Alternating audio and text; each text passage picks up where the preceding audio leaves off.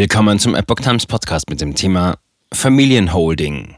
Trump soll wegen Missachtung der Justiz pro Tag 10.000 Dollar Strafe zahlen. Ein Artikel von Epoch Times vom 8. April 2022.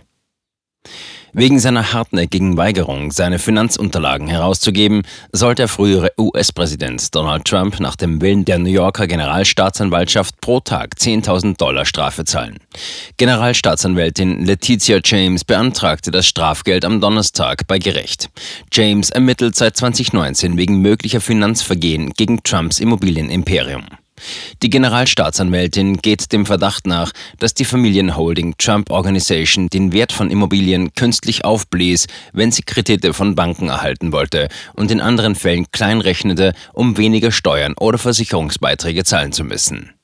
Ein Richter hatte Mitte Februar angeordnet, dass Trump sowie seine Tochter Ivanka und Sohn Donald Jr. im Zuge der Ermittlungen unter Eid aussagen müssen.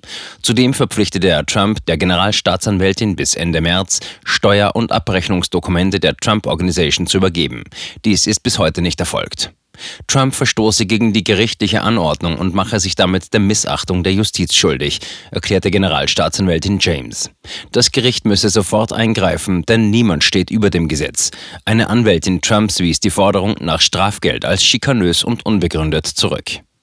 Im Januar hatte James erklärt, Beweise für betrügerisches Finanzgebaren zusammengetragen zu haben.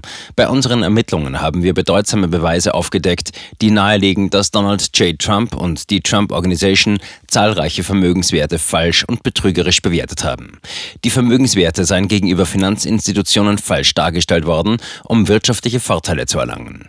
Parallel zu den Ermittlungen der Generalstaatsanwältin führt die Staatsanwaltschaft von Manhattan strafrechtliche Ermittlungen zum Geschäftsgebaren Aufbewahren des Trump-Konzerns. Im Juli vergangenen Jahres wurde Anklage gegen die Trump Organization und deren langjährigen Finanzchef Alan Wieselberg wegen Steuerbetrugs erhoben. Gegen Trump gibt es schon seit Jahrzehnten Vorwürfe dubioser Geschäfts- und Finanzpraktiken.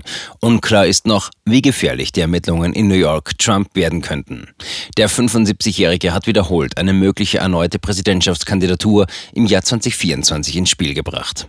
Bei seinen Anhängern genießt der konservative Politiker nach wie vor großes Ansehen. In seiner republikanischen Partei ist er immer noch der starke Mann.